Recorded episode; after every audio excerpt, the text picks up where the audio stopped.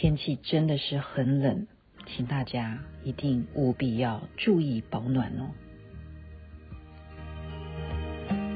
雨的气息是回家的小路，路上有我追着你的脚步，就像填饱存着昨天的温度。你抱着陪我看日出，蔡淳佳所演唱的。这里是星光夜语徐雅琪。天气真的很冷哦，请大家也一定要注意，因为这是超级的寒流，一定要保暖。帽子要戴好，口罩要戴好，如果骑车的人还要戴手套呢。今天跟大家要分享的是成语“话舟断机”，有听过吗？这是跟谁有关啊？而且这个“鸡”还很难写，如果你不是去翻字典的话，你还不知道这个字要怎么念呢。啊，一定要有这样子的尝试，这样代表你国文很好。是跟范仲淹有关系。传说啊，在他念书的时候，那时候在一个寺庙里头啊，他在寺庙叫礼泉寺里头，因为那边很清幽嘛，他就在里面苦读，非常的清苦啊。他是吃什么呢？大家听听看呢、啊，是。晚上的时候煮一大盆很稀很稀的稀饭啊，稀稀稀饭呢，好就是一盆粥。然后呢，他不是立刻吃它的，为什么？因为这样子的原理啊，就是一个晚上的冷却呢，这一些稀饭呢，到了早上的时候，它会凝固，就很像那种呃萝卜糕这样的意思啊，它会凝固变成稀饭糕，那么变成一锅，对不对？它是一盆，然后他就把它化。一道，然后再横的画一道，分成四块，哦，这个粥就早上呢吃两块，两块稀饭糕，晚上呢吃两块，所以一天就总共就是这样子圆的一盆，总共四块。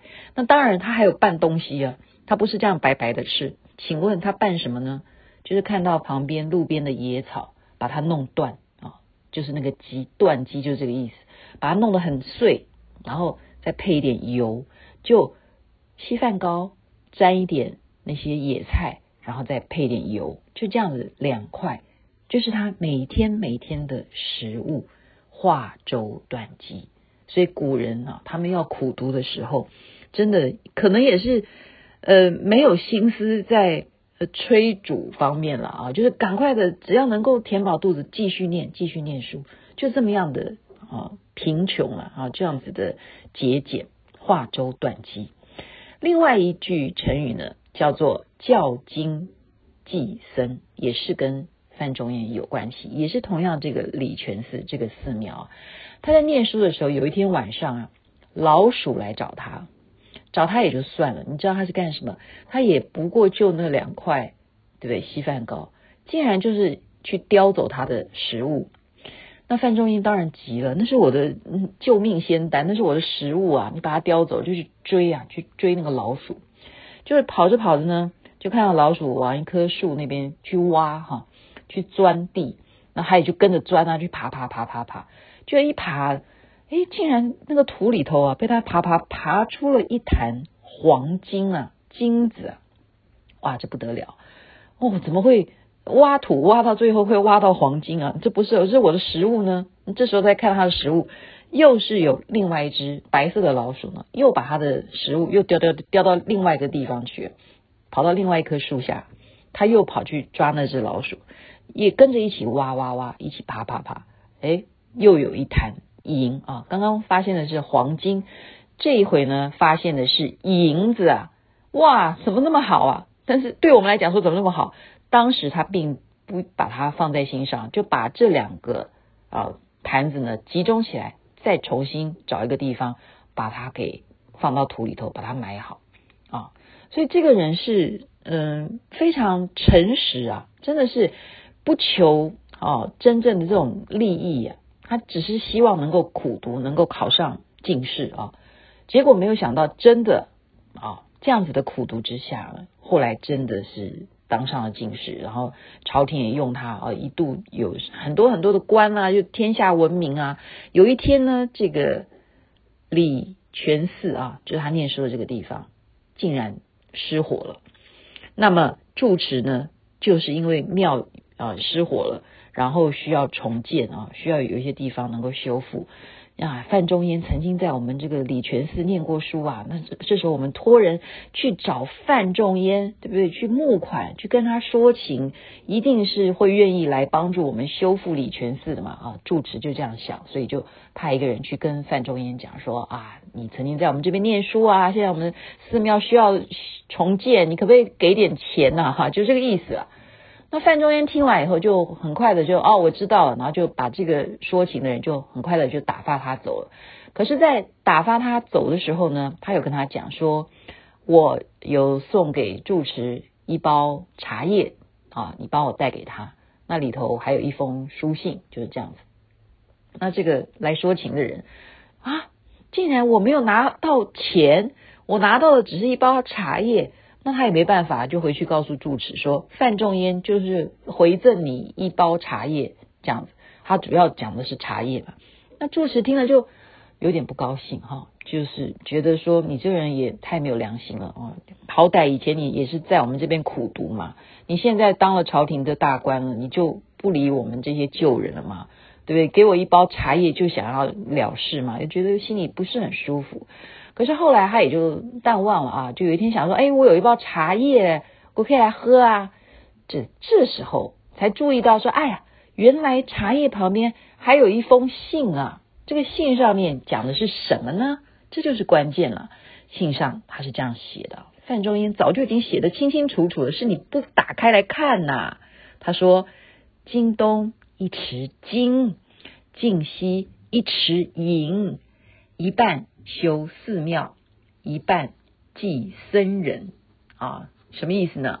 就是说，旁边有一池金，还有一池银啊，就是代表这些黄金、这些银子呢，我都已经帮你整理出来，位置告诉你在哪里啊。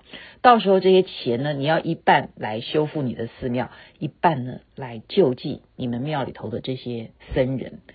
哇，恍然大悟，觉得范仲淹你真的是一个太善良，而且呢太用心的一个人了啊！就是也没有用到自己的钱财，就是把这些金跟银呢还给寺庙哦，觉得这个宰相啊，这个官呢实在是太令人感动了，所以教金济僧就是范仲淹的第二个非常有名的成语，都是跟。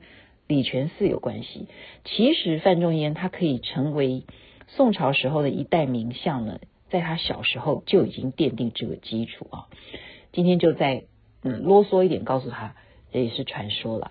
大家非常呃年幼的时候呢，就已经知道啊环境的这样子的呃艰难，他看到这些百姓的这种辛苦啊，他有一天就去找算命，他跟算命的说。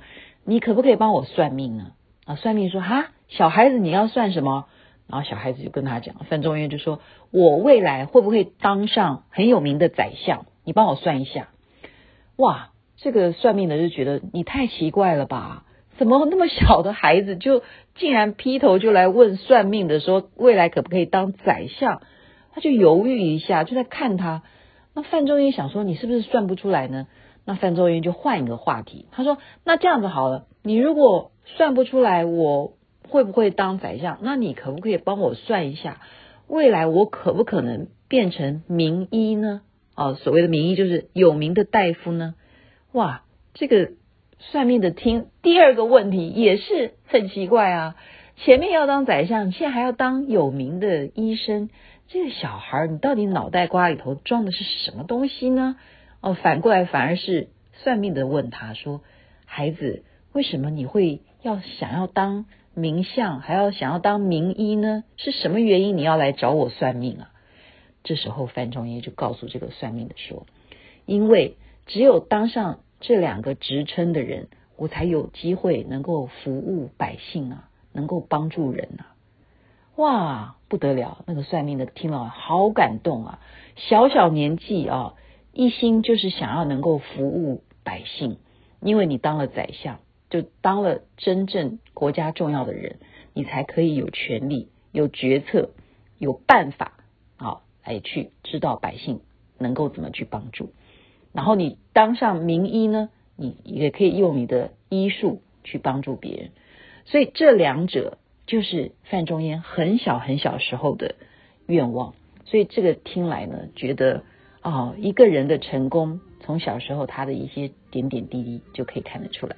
所以今天分享了化州断机，还有教经济僧，古时候的人的一些故事，真的是不妨让我们现代人多多的参考。新年快到了，在这边再一次祝福大家身体健康，万事如意。南无阿弥陀佛，南无观世音菩萨，记得要保暖哦。